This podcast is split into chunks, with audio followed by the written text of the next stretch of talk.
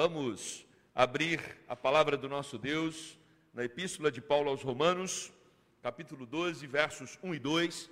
Nós começamos hoje a última etapa da exposição sobre Venha o Teu Reino. Já tratamos sobre o reino de Deus no Antigo Testamento, o reino de Deus nos Evangelhos, tratamos sobre a exposição de Apocalipse né, em relação ao reino futuro, já tratamos sobre a vida no reino e agora vamos tratar sobre o reino na prática. E para isso, para a abertura dessa série final, né, é, nós vamos expor todo o livro de Romanos, eu vou expor todo o livro de, perdão, todo o capítulo 12 de Romanos, começando hoje pelos versos 1 e 2. Vamos ler juntos esses dois versículos da palavra do nosso Deus? Rogo-vos, pois, irmãos, pelas misericórdias de Deus, que apresenteis o vosso corpo por sacrifício vivo, santo e agradável a Deus, que é o vosso culto racional. E não vos conformeis com este século, mas transforme pela renovação da vossa mente, para que experimenteis qual seja a boa, agradável e perfeita vontade de Deus. Vamos orar neste momento? Querido Deus, obrigado pelo privilégio que temos de mais uma vez estarmos na tua casa. Como é bom louvar o teu nome, exaltá-lo. Quão grande obra foi a do Senhor por nós ao enviar Jesus Cristo. E agora temos o privilégio de nos relacionarmos com o Senhor, chamá-lo de Pai e poder aprender mais e mais da tua palavra. Ilumina as nossas mentes, Deus, trata do nosso coração. Oramos assim no nome de Jesus. Amém. Uma pessoa que tem dificuldade de resolver as suas questões, as suas dúvidas, gasta muita energia. A introdução hoje é exatamente sobre esse tema, tema da dúvida. Muitas vezes nós estamos diante de situações pequenas e precisamos tomar uma decisão. Isso gasta uma energia tão grande que, às vezes, se tivéssemos é, é, tratado direto a questão, gastaríamos menos energia do que a energia que gastamos psíquica para é, decidir. Então, muitas pessoas, quando elas experimentam a dúvida com certo grau de intensidade, elas cansam. Por isso que, de vez em quando, é bom a gente ser é, rápido, direto, para resolver algumas situações da vida. Faz muito bem. Algumas mulheres sabem do que eu estou falando quando tem que decidir a roupa. Né? Os homens, talvez, são mais objetivos. Talvez. Tem homem aí que está né, tá mudando muito, né, gente? Mas é, nós sabemos que a dúvida ela pode trazer pequenos problemas e dificuldades, mas podem complicar muito a nossa vida. Por exemplo, ultrapassar com dúvida é um risco muito alto. Né? E quantas pessoas já perderam a vida porque, na dúvida, decidiram tomar a decisão equivocada. E a dúvida, então, ela pode ser algo pequeno, como a escolha de uma roupa, mas ela pode tirar a vida de alguém como uma ultrapassagem. E na nossa espiritualidade isso não é diferente. Nós fazemos escolhas, nós temos dificuldades, às vezes somos encurralados por situações na nossa caminhada, na nossa jornada, ficamos em dúvida, fazer ou não fazer, ir ou não ir. E nós estamos diante de um texto que, dentro de um contexto mais amplo, Paulo está tratando sobre a santificação. E a santificação também envolve uma série de dúvidas. Né? Como fazermos para nos santificarmos? De que forma eu devo responder às questões da vida? Como eu vou agradar a Deus? Quem de nós aqui que confessa Jesus não tem essas dúvidas? Será que eu vou agradar mais a Cristo tomando essa ou aquela atitude? A fé cristã também, ela nos convida a responder uma série de questões ir ou não à igreja, assistir o culto pela internet ou participar do culto presencialmente? Será que isso tem diferença? Eu tive muita resistência e você pode ir lá nas gravações que nós temos dos cultos virtuais eu tive muita resistência para admitir que o culto acontece virtualmente. Se eu chamei de culto alguma, alguma das, das, das, das transmissões que nós tivemos, foi um ato falho, foi um equívoco, porque culto para mim tem que ser presencial. É, é, claro que havia uma transmissão, havia louvores, havia pregação, havia confissão, mas o culto ele é comunitário. É, e, e, nós temos que tomar cuidado, porque a internet está engolindo, engolindo o mundo real. A a inteligência artificial está vindo aí, e vocês sabem muito bem que vai ser difícil a gente manter a nossa humanidade. Talvez a igreja vai ser o último bloqueio né, para que a, a, os relacionamentos, as, as interações sucumbam. Né, porque a impressão que nós temos é que a tecnologia está invadindo tudo. E aí, muitas vezes, nós ficamos na dúvida: ah, será que hoje eu acompanho o culto pela internet? Não fica nessa dúvida, não. Vem para a igreja. Você que está em casa, é claro, se você estiver com alguma limitação física, algum impedimento, não tem como você estar tá aqui. Mas você que poderia estar tá aqui, estou te aguardando no próximo domingo. É, porque senão, daqui um pouco, a gente começa a colocar em dúvidas coisas que não podem é, é, entrar no patamar da dúvida. Será que eu faço ou não faço? E a santificação é um tema que o apóstolo Paulo vai tratar aqui no capítulo 6, 7, 8, feito de uma santificação como uma estrutura teológica. Mas agora o Paulo quer dizer ah, da santificação no dia a dia, sabe? Amanhã é segunda. Como eu vou me, me portar na segunda, na terça, na quarta? É disso que ele vai tratar a partir do capítulo 6, e quando nós chegamos no capítulo 12, ele vem então com essas aplicações de uma maneira mais intensa, e ele vai falar, por exemplo, no capítulo 6, que a base para a santificação é Cristo. A santificação para nós, ela não é uma razão, nós não buscamos a santificação para obter alguma coisa. Nós já obtemos por isso a gente busca a santificação. Nós já recebemos antecipadamente.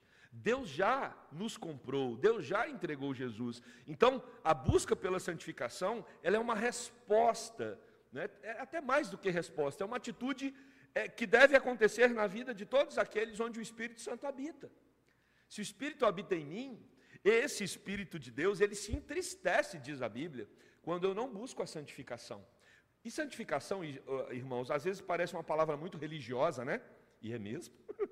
Mas santificação nada mais é do que entender que Deus é santo, ou seja, ele é separado, ele não se compactua com todos os princípios, tudo aquilo que é, está distante dele, e eu, como alguém que busca santificação, também vou é, é, me aproximar de Deus abrindo mão desses princípios é, é, sujos que, que não fazem parte da, da, da pessoa, do caráter de Deus. Então, a santificação é um processo de nos tornarmos é, parecidos com Deus, parecidos com Cristo. Né? Viver de acordo com os padrões que Ele coloca. Na prática, é exatamente isso. E aí vem uma questão: como nós vamos saber o que Deus quer? Como entender a mente de Deus? Como entender quem Deus é? E o que Ele quer de mim. Às vezes nós não conseguimos entender os nossos pais. É muito bom chegar à vida adulta, tem as suas vantagens. Às vezes nós temos um saudosismo, né? Ah, como era bom o meu tempo de criança. E era mesmo, mas não é fácil vida de criança. Porque criança tem que obedecer pai e mãe mesmo sem entender. Não é? Quantas vezes minha mãe falava, e eu falava, tá bom, tá bom nada, né? Sei se eu obedecia sempre. Mas às vezes a gente fica triste porque parece tão óbvio aquilo que a gente quer como criança. E os pais vai, eh, os pais decidem contrário àquilo que a gente tanto quer. Então muitas vezes é, nós não entendemos a mente dos nossos pais quando éramos crianças. E muitas vezes nas nossas relações, até conjugais, nossas relações entre os amigos, entre os colegas de trabalho, nós não sabemos ao certo o que o patrão está pedindo, nós não sabemos ao certo o que o funcionário está falando, não sabemos ao certo é, é, é, o que a esposa está querendo dizer com aquilo. Quantos conflitos conjugais, meus irmãos, quantos conflitos conjugais. Nem mesmo a biblioteca de Alexandria, que era maior da Grécia vai conseguir alocar, colocar todos os compêndios acerca de crises conjugais por causa do que? Da comunicação. O marido fala uma coisa, a esposa entende outra. Geralmente o que a esposa entende é, é, é mesmo. É, é melhor que nós admitamos como maridos. E, e, e às vezes a, a, a, o marido pensa uma coisa e diz, e, e a mulher não entende, e quantas tensões nós já não vivemos nas nossas comunicações. Aí, quando se trata de Deus, então, qual a nossa chance? Entender a mente de Deus. Por isso que existe a Sagrada Escritura, para que nós possamos olhar para ela e sabermos quem é Deus, o que, que Ele quer, o que, que Ele não quer, o que, que Ele gosta, o que, que Ele não gosta. E a Bíblia tem a capacidade de nos revelar isso, até porque nós cremos que o próprio Deus se encarnou. Jesus Cristo virou gente, habitou entre nós. E quando nós olhamos para os evangelhos, nós temos o próprio Jesus aqui, pisando nessa terra e compartilhando com as pessoas a respeito daquilo que ele, como Deus, quer. Então, saber o que Deus quer é um grande desafio. Como conhecer a vontade de Deus? Para isso, se nós queremos conhecer a vontade de Deus, nós precisamos entender que a vontade de Deus envolve, primeiro, corpo e mente. Corpo e mente. O apóstolo Paulo diz: Rogo-vos, pois, irmãos, pelas misericórdias de Deus, que apresentei os, o vosso corpo por sacrifício vivo, santo e agradável, que é o vosso culto racional. Duas palavras que eu quero pensar, primeiramente, nesse versículo: corpo e razão. Ah, eu quero entender a vontade de Deus. Primeiro, Deus não nos é, departamentaliza, Deus não nos divide, Deus não nos fragmenta, Deus não nos trata de maneira separada, como se nós fôssemos várias coisas dentro de um único indivíduo. Porque às vezes nós temos uma tendência muito em voga ainda no Ocidente de sermos platônicos, ou talvez neoplatonistas, né? Que é achar que existe uma espiritualidade desconectada do meu corpo. Então, eu venho à casa de Deus para me alimentar espiritualmente, como se essa parte minha da espiritualidade, ela não estivesse conectada a todo o resto. E o que o apóstolo Paulo vem nos ensinar no primeiro versículo é que não tem como desintegrar isso diante de Deus. Deus não nos trata dessa maneira é, compartimentada. Deus nos vê como pessoas. Deus vê você como você, com tudo que você é. Então Deus vê você com a sua vontade, seus desejos. Deus vê você com o seu corpo, Deus vê você com a sua mente. Deus vê você com as suas emoções e tudo junto e misturado. Não tem como separar. Porque se separarmos, e essa tendência é uma tendência natural, nós podemos achar que é possível prestar culto a Deus aqui no templo e a vida profissional não estar nada conectada com o meu culto. Então, é como se nós falássemos assim: ah, o que eu ouvi no sermão é muito bonito, realmente está na Bíblia, mas não se resolve as coisas aqui do meu trabalho com aquilo que o pastor pregou domingo ou com aquilo que a Bíblia fala. Uma coisa é a religiosidade, outra coisa são as minhas questões profissionais. É como se nós conseguíssemos viver é, é, é, cada dia da semana, ou no fim de semana na igreja, é um departamento. O resto da semana são outros departamentos e eles não se conectam. O que Paulo está dizendo no versículo 1 é: não tem isso. Nós não temos vários cômodos. Nós somos uns, uh, seres integrais, nós somos seres completos, plenos. Eu e você somos plenos.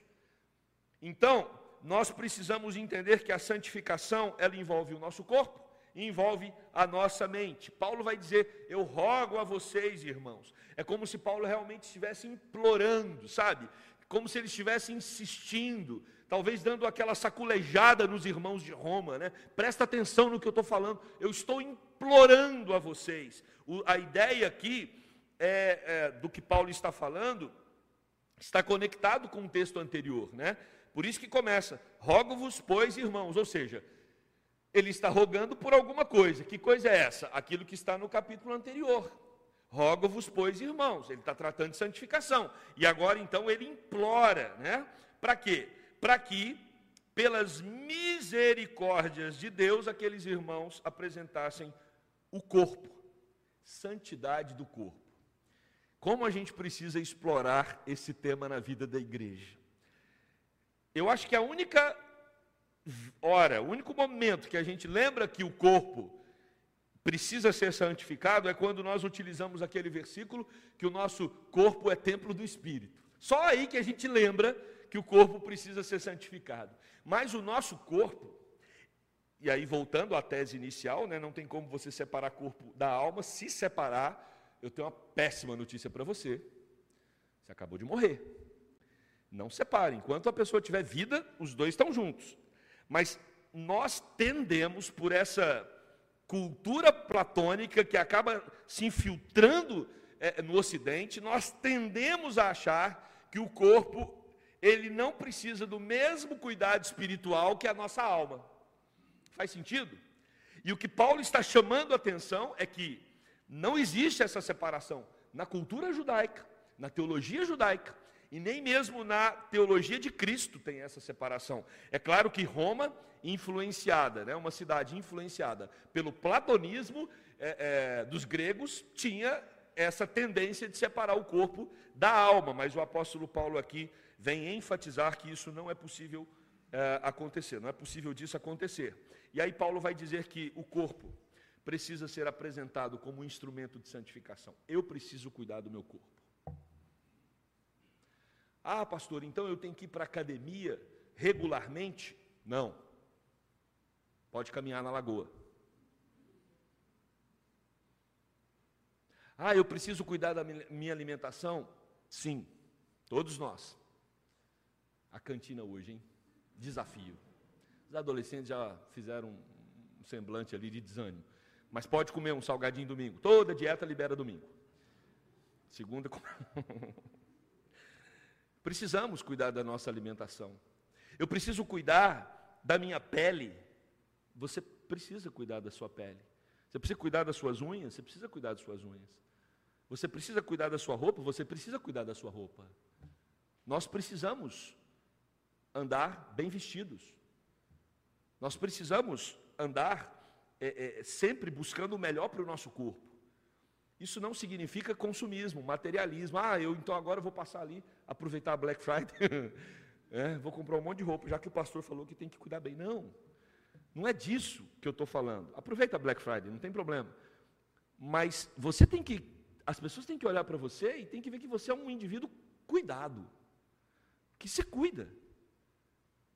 Não precisa ser um é metrosexual que fala, né? Os homens né, tirar a sobrancelha. Mas se tiver grande demais, não tem problema não, corta a sobrancelha. Tira o cabelinho do ouvido, né? Dá para ficar mais arrumadinho. E nós precisamos entender que isso também é um culto ao Senhor. É claro que Deus não se agrada só do exterior. Deus olha o interior, não é verdade? Não é isso que a Bíblia diz? Deus olha o coração. Mas que o exterior diz muita coisa, diz. Não diz, gente? O exterior diz muita coisa. Não precisa ter etiqueta, não precisa ter marca, não precisa ter roupa cara. Você só tem que ser bem cuidado.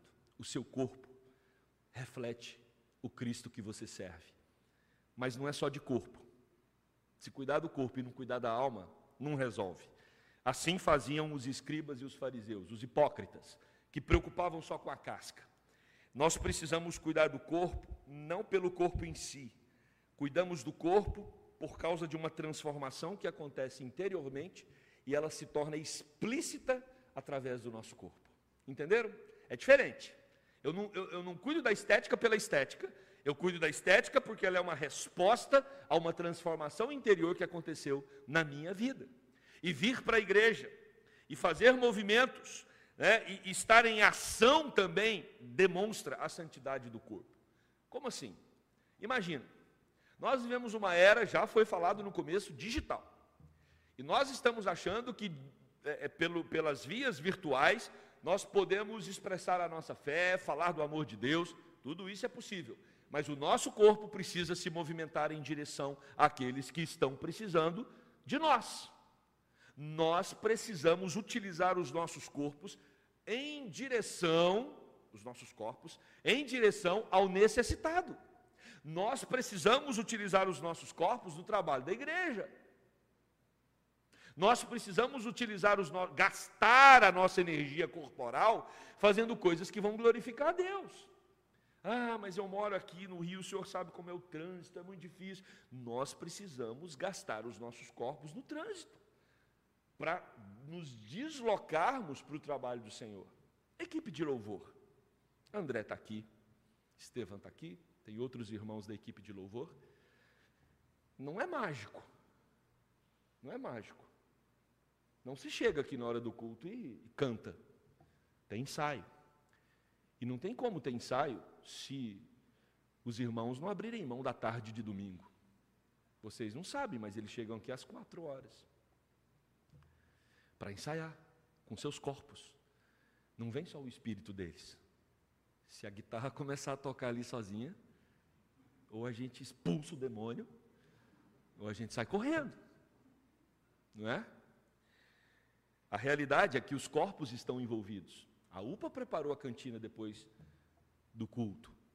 Eles vão estar lá. Não vai ter um botãozinho para você apertar e sair o salgadinho. Eles vão te oferecer o salgadinho. Os jovens vão preparar o ponto com domingo que vem. Não tem como preparar um ponto com sem usar o corpo. Então, o seu corpo precisa estar a serviço do Senhor. Não só a sua mente, não só os seus recursos, o seu corpo. Presencialmente. Nós precisamos marcar presença. Como seria o nosso ministério de comunhão com a nossa irmã Olga e toda a equipe se eles não se movimentassem com seus corpos para preparar os nossos eventos de café, de festa? Como seria? Tudo envolve corpos, vidas, tempo de pessoas que se entregam para o serviço do Senhor. Nós temos trabalhos de jovens e adolescentes todos os sábados. É são os únicos departamentos que trabalham todo sábado, toda semana. Precisa de corpos, de conselheiros que se dedicam para o trabalho, a diretoria, a equipe de louvor. Pessoas que vêm fazer lanche. Não tem nada que me alegra mais quando eu vejo as mães de adolescentes na cozinha, porque geralmente a gente come uma pizza que pede, uma pipoca ou uma batata frita pronta que, né? Mas quando uma mãe decide vir aqui gastar a tarde para fazer um lanche caseiro especial no sábado, é outra coisa. É outra coisa. E se envolve o quê? Corpos. E por que, que eu falei isso agora? Para estimular essas mães, para continuar fazendo. Não desista, não. Jesus está vendo. Você está envolvendo o seu corpo como sacrifício vivo, santo e agradável. Não é só aqui na liturgia, não é só aqui no púlpito. Todo mundo precisa fazer, precisa se envolver. Romanos 6, verso 6, Paulo vai dizer: Sabendo isto, que não foi crucificado com ele, que foi crucificado com ele o nosso velho homem, para que o corpo do pecado seja destruído e não sirvamos o pecado como escravos. Então, nosso corpo não trabalha mais para o pecado, nosso corpo está é, em direção e funciona para viver em santificação. 1 Coríntios, capítulo 6, verso 13, parte B, apóstolo Paulo diz: Porém, o corpo não é para a impureza, mas o corpo é para o Senhor, e o Senhor para o corpo. O seu corpinho tem dono. Jesus não comprou só a sua alma. Jesus não comprou só você na sua espiritualidade e te deu a vida eterna, vida eterna para a sua alma. Não, Jesus comprou o seu corpo também. Seu corpo pertence ao Senhor, precisa ser usado para o serviço dele. Por isso, Paulo agora vai usar a palavra por sacrifício. Nós não vamos nos matar, não há, não há mais um altar onde o cordeiro é sacrificado, como acontecia no Antigo Testamento. Mas Paulo pega emprestada essa ideia do sacrifício lá é, veterotestamentário, para dizer o nosso corpo precisa ser usado como sacrifício. Ah, pastor, então eu tenho que, eu tenho que tirar a minha vida, derramar o meu sangue? Não! Você tem que usar o seu corpo vivo. Sacrifício vivo é: eu estou a serviço do Senhor. Eu vou sacrificar a minha vida a serviço do Senhor. O ano que vem, nosso tema é, já vou aqui, já falei, acho, E vou repetir: o nosso tema é maior é o que serve. Não tem como você servir sem deixar as marcas no corpo. Não tem como você ser alguém na comunidade que vive na dedicação do seu dom e talento se você não se desgastar, se você não se consumir a serviço do reino. Por isso que é sacrifício vivo. Eu uso o meu corpo, não num altar onde eu vou derramar o meu sangue, mas eu uso o meu corpo na obra do Senhor, estando vivo, gastando os meus dias para servir a Jesus Cristo. E esse sacrifício, ele é vivo, ele é santo e ele é agradável, ou seja, separados para agradar a Deus com vida. Nós fomos separados para agradar a Deus com a nossa vida. E de que forma?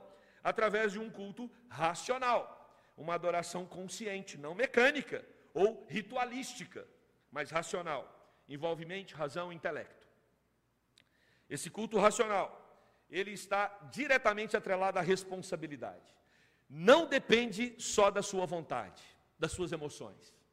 Porque a preguiça tem um conluio com as emoções. Às vezes a gente fala, ah, não vou não, não estou com vontade. É a preguiça, é o desânimo, é você deixando ser levado, muitas vezes por um relaxamento em relação àquilo que você deveria fazer. Por isso que é um culto racional, envolve a consciência. Eu vou porque eu tenho que ir. Quantas vezes eu e você já não viemos para o culto dizendo, puxa, como eu poderia ter uma folga nesse fim de semana? Estou cansado, queria ficar em casa dormindo. Aí você vem, participa do culto, ouve a mensagem, vai embora e fala: como eu teria perdido se eu não tivesse ido até o culto? Isso é o que? Isso é um culto racional. Você não queria vir, mas racionalmente você sabia que era um compromisso e esse compromisso deveria ser cumprido.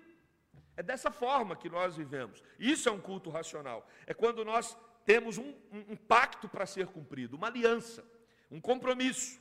E às vezes romper conscientemente com os padrões do ambiente que estamos inseridos também é um culto racional. Não é só fazer o que Deus quer, é não fazer o que Deus não quer. O meu corpo não pode estar numa festa, numa boate, Boate é uma palavra antiga, eu acho, né? Uma rave, sem a minha alma não está lá. Pastor, eu vi o senhor numa rave. Não, não era eu, era só meu corpo. Não vai rolar essa argumentação, não vai dar certo. O nosso corpo, ele tem que estar onde Deus quer que ele esteja, e ele não tem que estar onde Deus não quer que ele esteja. Isso envolve consciência. Eu sei o que eu estou fazendo. Eu sei que aqui é o lugar onde eu deveria estar e era isso que eu deveria estar executando. Culto racional. É algo que envolve todo o seu ser.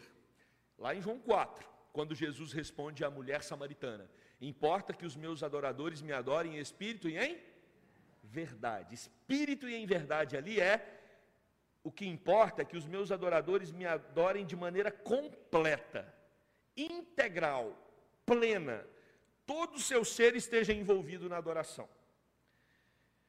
Por isso, conhecer a vontade de Deus envolve corpo e mente, é integral, não tem como separar, guarda isso no seu coração. A segunda coisa, conhecer a vontade de Deus envolve saber o que ele não quer. É claro, se eu quero saber a vontade de Deus, eu também preciso saber o que não é a vontade de Deus. E o que Deus não quer é que nós tomemos a forma desse desse mundo, desse século. Não se adaptem. Não se adaptem a esse mundo. Esse mundo, ele precisa ser desconfortável para nós.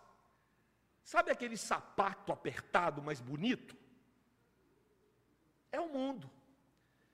Você fala, gente, esse sapato dá certinho com a minha roupa. E você põe um sapato na loja e fala, está apertado. E todo vendedor de sapato fala o quê? Dá uma laceada. É, mas você sabe aonde está apertado? Ele, não, se for do lado, é claro, né? Sempre, se for do lado, vai laciar, fica tranquilo, leva.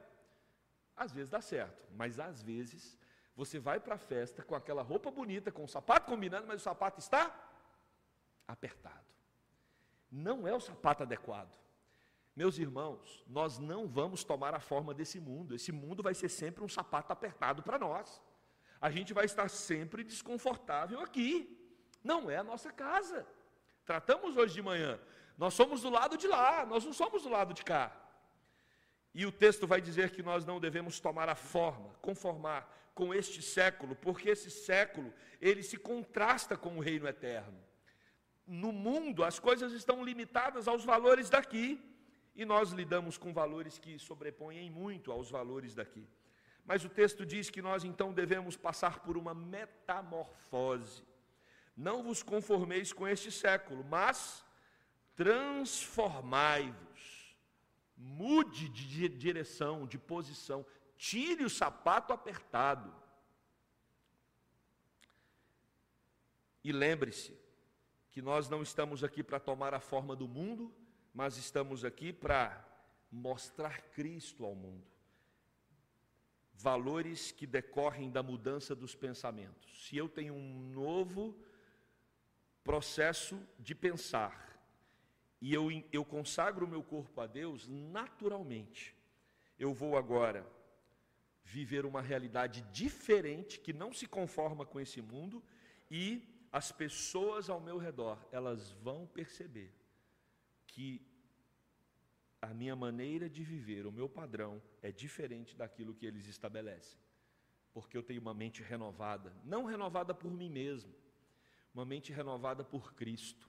Sabe quando Jeremias diz que as misericórdias do Senhor se renovam a cada manhã? Existe um processo renovador na fé. A todo momento o Espírito Santo está nos purificando, nos tratando, nos incomodando, nos advertindo. Isso é que gera a maturidade, o progresso espiritual. Por isso nós não podemos estagnar na fé. Temos que continuar nos alimentando, continuar congregando, continuar lendo a palavra, continuar envolvido na oração, continuar amando uns aos outros, porque é esse processo que vai nos ajudar na renovação. Conhecer a vontade de Deus, então, implica em impactar a sociedade. Existe uma transformação interna, mas ela não fica só no meu mundo interno, ela também transborda para o mundo externo. E as pessoas então são renovadas através da minha mente, elas percebem isso. E por último, conhecer a vontade de Deus envolve ter prazer na lei do Senhor. Olha aqui o que o, o apóstolo Paulo vai falar aos romanos. Para que que nós devemos não nos conformar com esse século? Para que que nós devemos oferecer o nosso corpo como sacrifícios vivo, santo e agradável? Para nós experimentarmos. E a ideia do verbo experimentar aqui no grego não é testar, quando você vai fazer uma experiência. Ah, eu vou fazer uma experiência. Então eu vou renovar a minha mente, eu vou ter um novo comportamento, tanto é, interno quanto externo, tanto na mente quanto no corpo, e, e agora então eu vou experimentar. Não, não é essa a ideia, a vontade de Deus. A ideia é outra. O verbo experimentar aqui significa aprovar. Eu vou aprovar. Uma vez que a renovação acontece, eu aprovo a boa, perfeita e agradável vontade de Deus. Como assim? Esse versículo aqui tem sido mal interpretado, muitas vezes. Quando nós achamos que a vontade de Deus aqui é o propósito determinado dele para nós. Ah, eu renovo a minha mente, eu experimento a vontade de Deus que é boa, perfeita e agradável. Então, uma coisa que é a renovação da minha mente gera a experiência da vontade de Deus na minha vida. Eu experimento a vontade de Deus na minha vida. Então, renovando a mente, eu vou viver essa experiência. Paulo está dizendo, não é isso. Né? A ideia aqui dos autores, quando eles tratam desse texto, é: quando nós renovamos a nossa mente, nós experimentamos o que é viver de acordo com os mandamentos de Deus. Não utilize esse versículo como sendo uma causa e consequência eu faço isso e ganho aquilo. Não, Paulo diz, não é isso que o texto está falando. Ah, então eu só vou ter acesso à vontade de Deus que é boa, perfeita e agradável, se eu cumprir isso e aquilo. Aí nós estamos com uma estrutura baseada nas obras. Eu faço e ganho. Eu faço e eu recebo. Paulo está dizendo, a ideia não é essa. A ideia é, Quando eu renovo a minha mente, eu experimento o que é viver de acordo com aquilo que Deus estabeleceu. Isso vai ser bom para mim, isso vai ser agradável, isso vai trazer ao meu coração a sensação de estar andando em direção à perfeição, à vontade de Deus. Os mandamentos de Deus são bons, perfeitos e agradáveis. Porque muitas vezes, e você sabe do que eu estou falando, nós enfrentamos problemas na vida, e às vezes são problemas grandes, difíceis, complexos. E você olha para esses problemas e você começa, como o próprio Jó, você começa a questionar onde Deus está. E você então pode utilizar esse versículo aqui erroneamente e ter a seguinte dedução teológica: Ué, cadê a vontade de Deus boa, perfeita e agradável? É essa? Imagina um membro da igreja que está com um filho, uma criança internada, tratando de um câncer. Você vai lá visitar essa pessoa. E essa pessoa usa esse versículo aqui para dizer para você: cadê a vontade de Deus boa, perfeita e agradável? Meu filho está aqui. Esse texto não está tratando disso. Ele está falando da vontade de Deus que é boa, perfeita e agradável, consequência da nossa obediência à lei do Senhor. Quanto mais obedecermos à lei do Senhor, mais nós experimentaremos a presença de Deus, a vontade de Deus que é que tenhamos uma vida de obediência, mesmo que os nossos filhos, mesmo que nós estejamos enfrentando problemas difíceis. Isso aqui não nos impede de enfrentarmos adversidades. A vontade de Deus é obedecer ao Senhor é a melhor coisa que nós temos para fazer. Nós vamos acessar o próprio Deus. E acessar o próprio Deus é maior e melhor do que qualquer outra coisa que possa acontecer na nossa vida aqui. A vontade de Deus é essa, que obedeçamos os seus mandamentos. E aí, meus queridos, para concluir, Paulo vai dizer em Romanos 7,12: por conseguinte, a lei é santa e o mandamento é, santo e justo e bom. Salmo 1 e 2, perdão, Salmo 1, 1 e 2. Bem-aventurado o homem que não anda no conselho dos ímpios, não se detém no caminho dos pecadores, nem se assenta na roda dos escarnecedores. Antes, seu prazer está na lei do Senhor e na sua lei medita de dia e de noite. Qual é a vontade de Deus? Que você tenha prazer na lei dele e medite nessa lei de dia e de noite, porque assim você terá como oferecer um culto racional com a sua mente, com a sua vontade com as suas emoções e com o seu corpo. Nós começamos falando sobre dúvida, questionamentos. Às vezes nós temos dificuldade de responder muitas questões da nossa caminhada e da nossa jornada. E uma delas é saber o que Deus quer. E esse texto nos responde o que Deus quer. Deus quer que nós vivamos para a honra e para a glória dele com todo o nosso corpo, com toda a nossa mente. Deus quer que nós sejamos íntegros diante dele. Deus quer que nós experimentemos a vontade dele, que é boa, perfeita e agradável, e a vontade dele são os seus mandamentos, e aquele que tem os seus mandamentos e os guarda, esse é o que o ama. E aquele que o ama será amado por ele, e ele vai se manifestar a esses. O nosso desafio maior, então, é amar a Deus sobre todas as coisas. Como eu devo viver para agradar a Deus? Ame-o sobre todas as coisas, mais do que a sua própria saúde. Ame-o mais do que tudo que você tem, e você vai experimentar dessa vontade que é boa, perfeita e agradável. Que o Espírito Santo de Deus nos ajude a viver dessa forma, para que possamos colocar em prática aquilo que fomos chamados para fazer como cidadãos do reino dos céus, sermos luz no mundo de trevas, pregarmos a paz num mundo que está em guerra e falarmos do grande amor de Deus para um mundo que está cada vez mais indiferente uns aos outros, né? As pessoas estão cada vez mais indiferentes umas para com as outras. Que Deus nos ajude a viver dessa forma. Amém? Vamos orar. Oh Deus, obrigado por essa palavra do apóstolo Paulo que mais uma vez nos chama para uma reflexão de que precisamos colocar o nosso mundo interior em ordem. Quantas vezes, Pai, nós damos mais valor para nossa agenda, damos mais valor para aquilo que temos que resolver no trabalho ou em casa. Às vezes estamos, Deus, nos perdendo no ambiente virtual, atentos a coisas que não vão acrescentar nada na nossa vida, e não temos priorizado a tua companhia, a tua presença, o teu amor, o teu cuidado. Aprendemos hoje, Deus, que a tua vontade é boa, perfeita e agradável, a tua vontade se revela na tua lei, e o centro da tua lei é o amor. Amarás ao Senhor teu Deus de todo o teu coração, de toda a tua força, de toda a tua alma, de todo o entendimento, e ao próximo como a ti mesmo. Esse é o resumo da lei.